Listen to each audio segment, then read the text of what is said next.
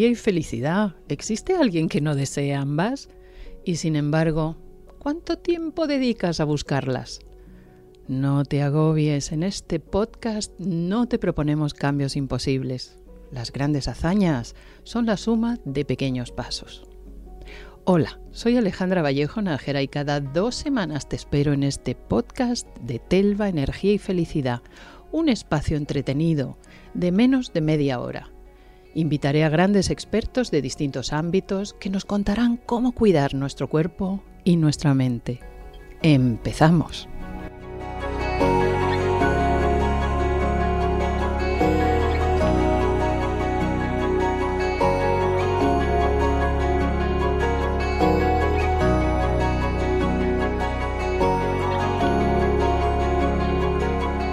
Ciencia médica se ha puesto a disposición del ser humano para facilitarnos la prolongación de la vida.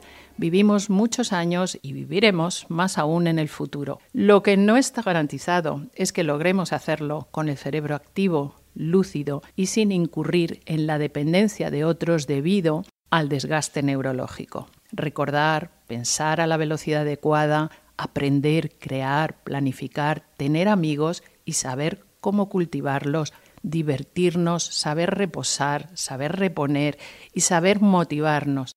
Nada de esto está garantizado si nosotros mismos, a título individual, estamos procurando que así sea. Más bien todo lo contrario, estamos forzando la máquina de una forma muy peligrosa, quizá porque pensamos que nuestro cerebro es un bien garantizado, una máquina que podemos optimizar y exprimir a voluntad cuando nos dé la gana y sin hacer nada al respecto. En el episodio de esta semana entramos en el alucinante mundo del cerebro y la neurociencia para aprender a cuidarlo.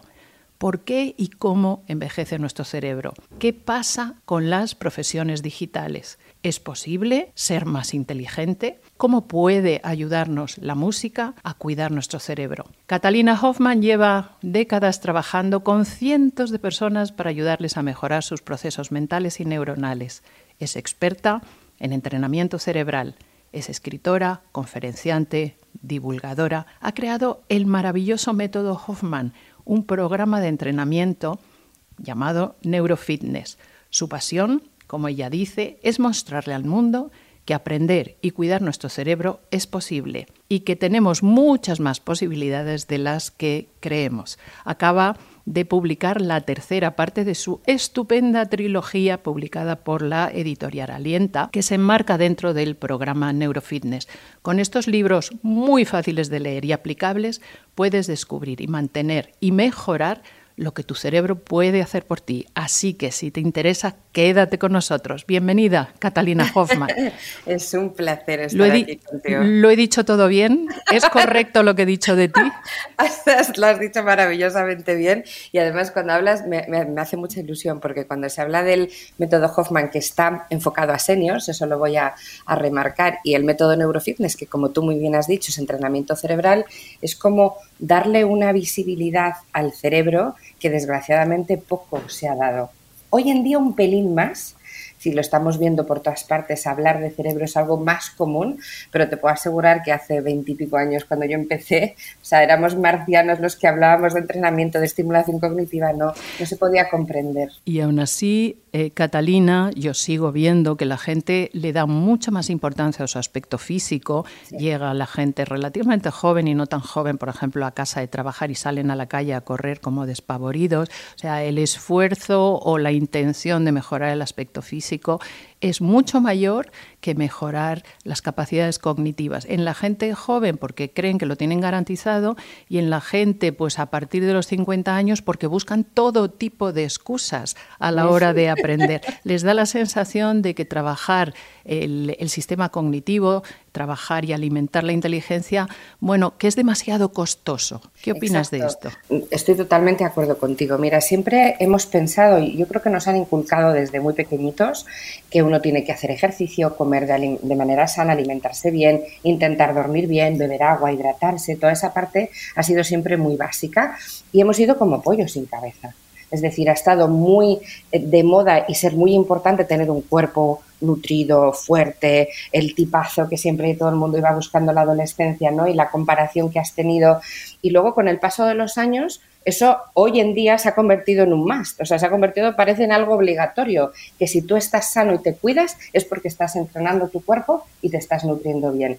¿Qué pasa con el cerebro? Esa torre de control que si un día te dicen no me levanto, no me levanto, que si un día hay una emoción como es una tristeza y no puedes en absoluto hacer nada de lo que quieres hacer, no lo tienes en cuenta, que no duele. Claro, claro. Es algo que parece que tú, de caras para afuera, desgraciadamente, ¿cómo vas a saber si estás más o menos entrenado? A menos de que te hagan un foco más a nivel cognitivo de tú sabes hacer este ejercicio y tú no. No, no hay ese reto. Pues muy bien, Catalina, vamos a empezar a romper el mito. Hasta hace poco se decía, pero hasta hace bastante poco, como bien me estás eh, corroborando, se decía que a partir de los cuatro años de edad el deterioro cognitivo es inevitable. Menudo mito. vamos a ver, el deterioro cognitivo, eh, vamos a quitar falsos mitos. No está asociado a la edad. No es así.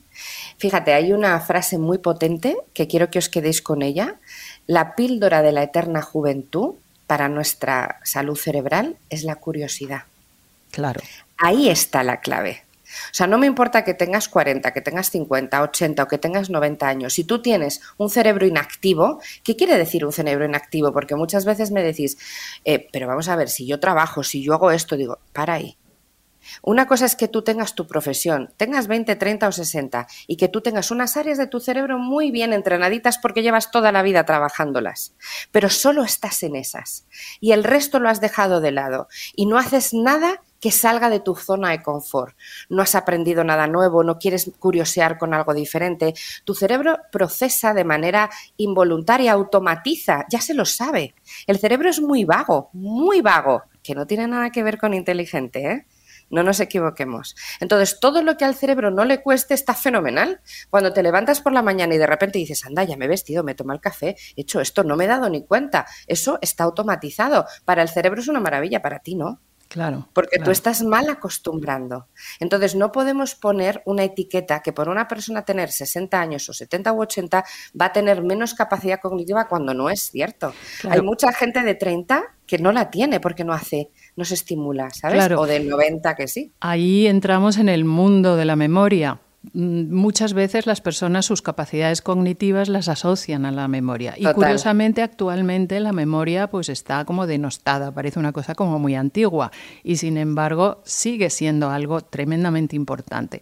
La curiosidad, según te oigo, va a ser básica para querer aprender algo con motivación porque eh, ya sabemos que la letra con sangre no entra. entra. Y precisamente el estímulo, mm, el alimento de la capacidad para aprender es curiosear. Ahora, ¿cuánta gente busca excusas?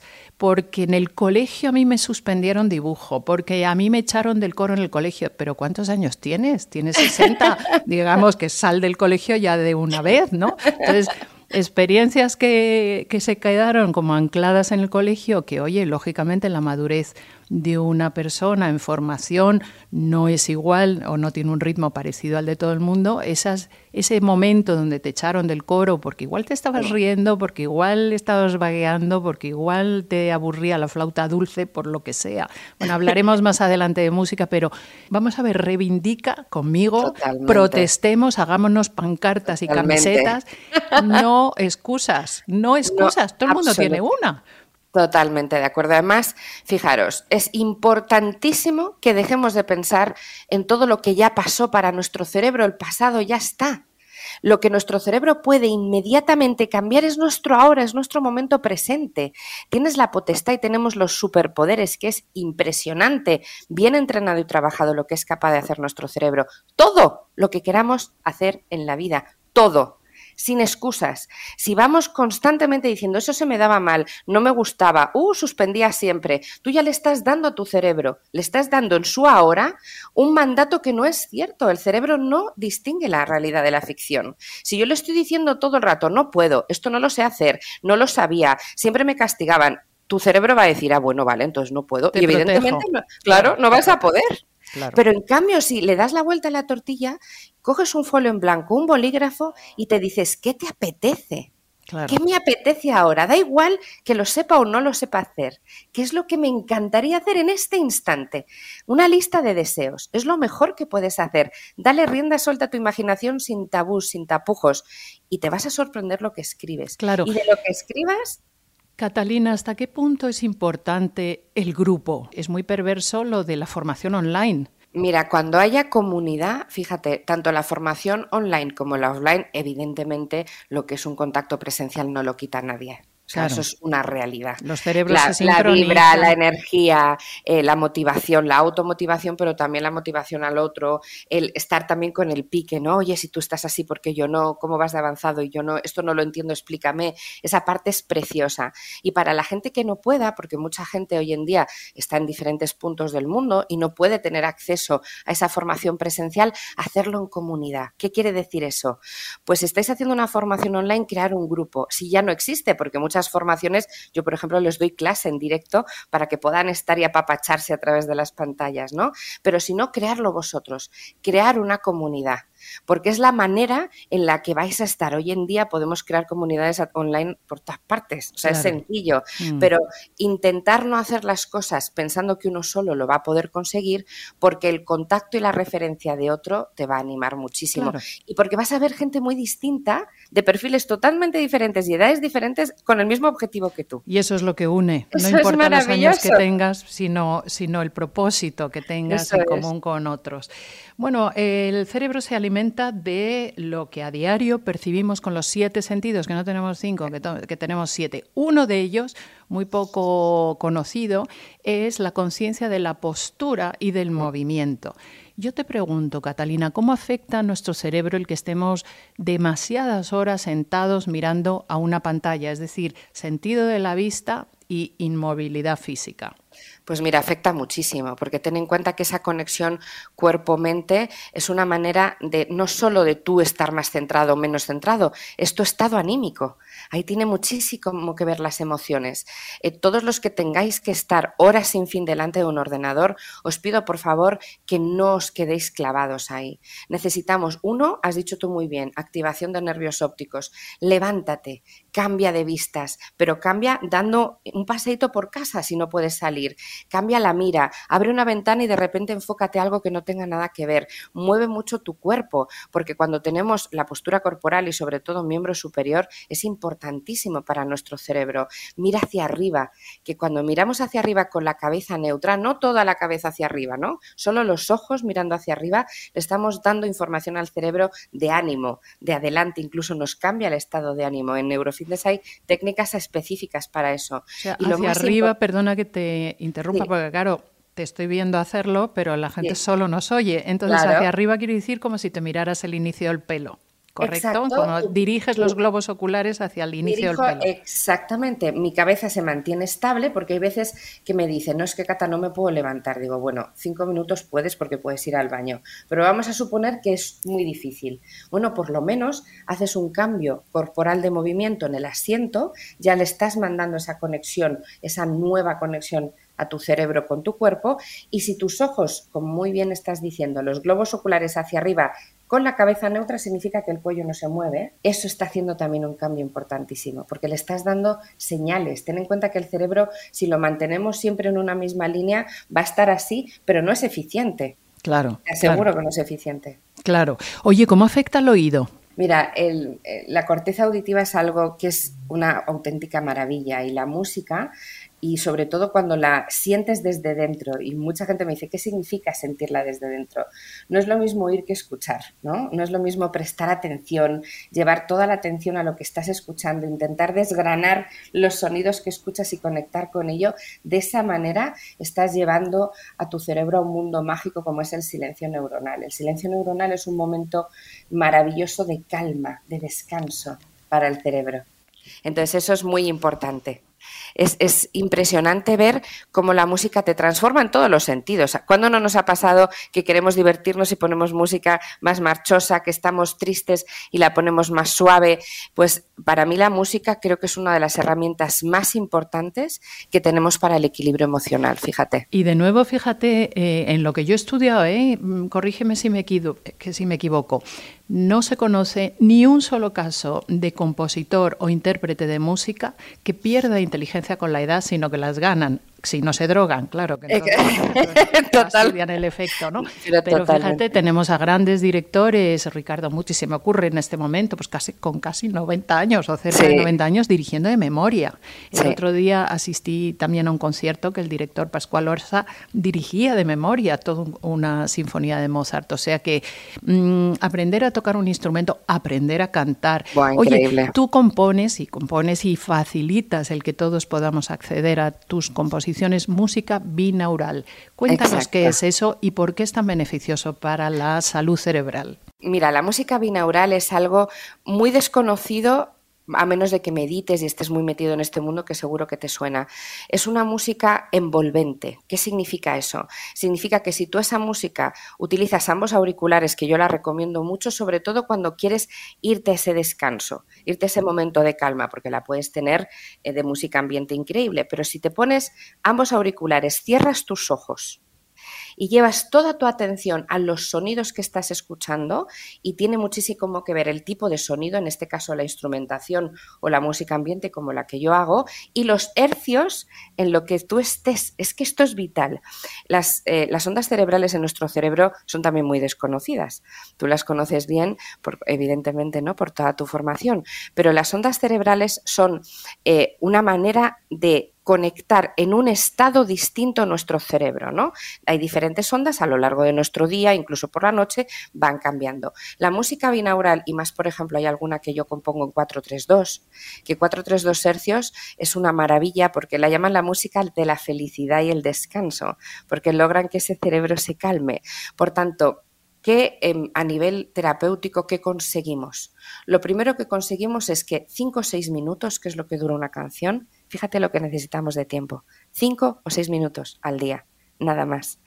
Cerrando tus ojos, con una atención plena en lo que estás escuchando, tu cerebro se calme, tu cerebro se relaje, lo consigamos, encima si oxigenamos, inspiramos por la nariz, le estamos dando todavía más nutrientes. Y luego de ahí activamos una parte muy bonita que es toda la imaginación.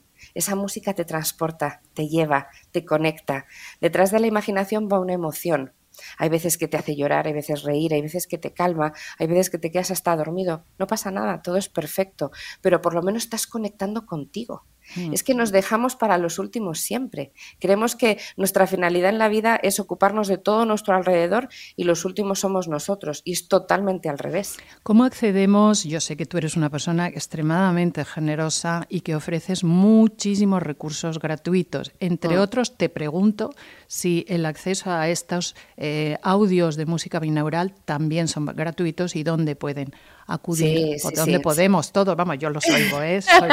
yo los oigo, los oigo de vez en cuando, digo, voy a oír a lo que ha compuesto Catalina, porque lo compones tú, ¿no? Sí, sí, sí, tengo unos músicos maravillosos que me apoyan y que evidentemente toda la música que hay, ojalá yo pudiera tocar todos esos instrumentos, pero sí es una maravilla, es, es algo muy bonito y es, hay un músico maravilloso que se llama Johann Steiner, que es con el que trabajo, y trabajamos desde hace muchos años en, poder llevar a ese punto en el que yo quiero de equilibrio para el cerebro, ¿no? Está totalmente en abierto, me buscáis como artista, Catalina Hoffman en pues, Spotify, Amazon Music, Apple Music, cualquier plataforma musical ahí me tenéis y podéis escuchar discos sin fin porque tengo muchísimas publicaciones, así que ahí, ahí tenéis contenido. Pues habla, hemos hablado de música, pero no me queda más remedio que empezar a concluir, desgraciadamente, mm, hablando de la más rabiosa actualidad. El cerebro se alimenta de agua, de oxígeno, de aprendizaje.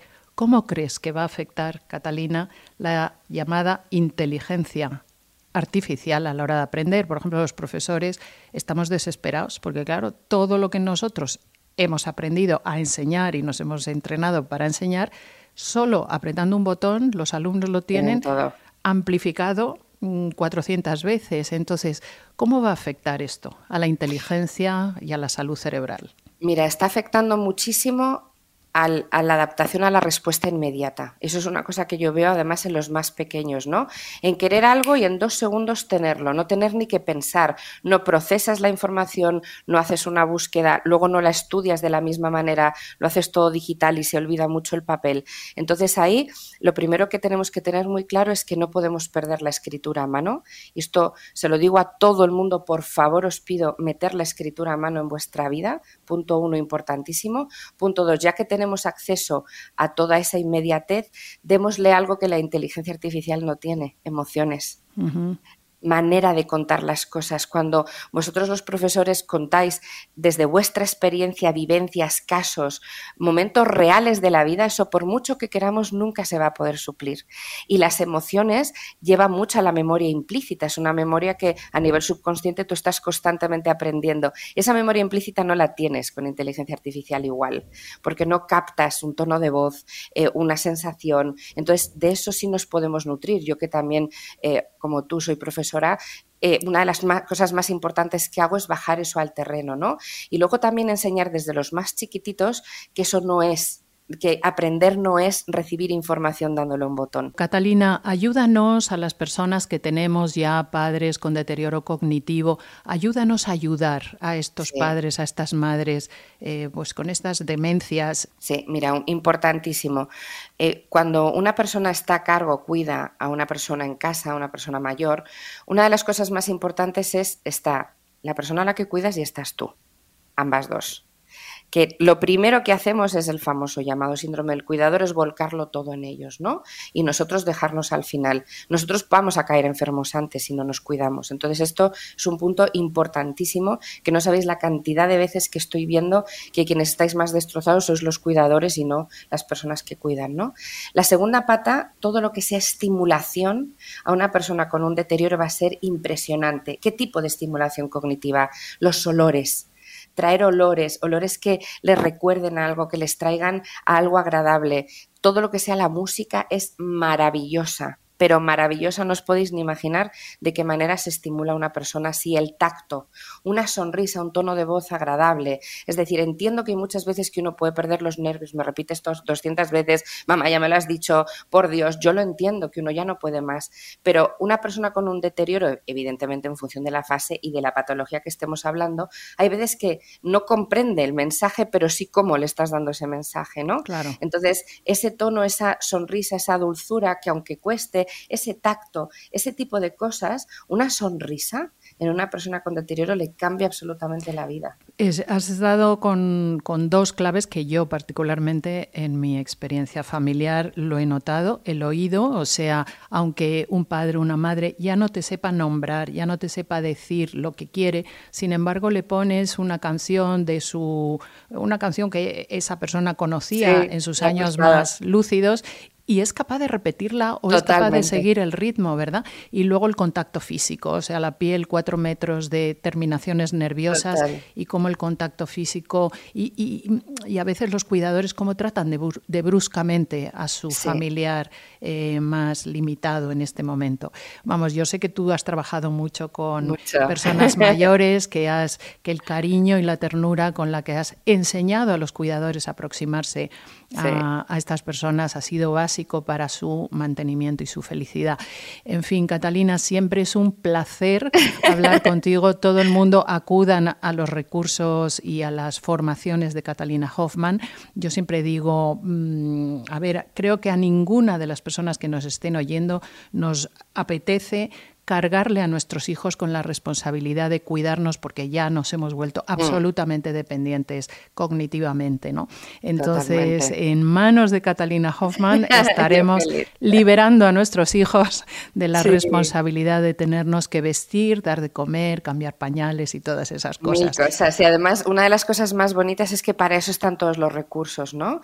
Gratuitos que existen para que la gente no tenga ese primer, en la primera impresión de entrenar tu cerebro. No, yo no lo necesito necesito. Bueno, puedes tener 5, 50 o 20. Entrenar tu cerebro va a ser algo buenísimo siempre. Y quise hacer esto, pues el Club Neurofitness, la música, el podcast que tengo, para que tú puedas tener un acercamiento y decir, voy a ver qué es esto, voy a escuchar un poco, voy a probar y una vez que te das cuenta de que tú mismo mejoras, ahí lo Y yo, yo soy seguidora de tus propuestas diarias. Catalina Hoffman, siempre, siempre una persona sabia, una persona con una sonrisa, una persona con un acercamiento fácil y directo. Yo recomiendo ya, ya que salgan ahora mismo a las tiendas a comprarse la trilogía Neurofitness, el último, el último de los cuales es ya avanzado. ¿eh? Hay que empezar, eh, yo recomiendo empezar por el, primero. Totalmente. Sí, siempre por el principio. No hagamos lo que hace mucha gente joven. Yo ya quiero ser experto. Yo me voy a, sí, yo me voy a, muchas, mucha gente me dice, no, yo voy primero al segundo y digo, vamos a ver, si el segundo justamente es la práctica que tiene mucho que ver con el primero, tienes que empezar por el primero. Paso a paso se hace el camino. Un beso muy fuerte, Catalina. Esperamos encontrarte pronto. Adiós. que sí. Chao.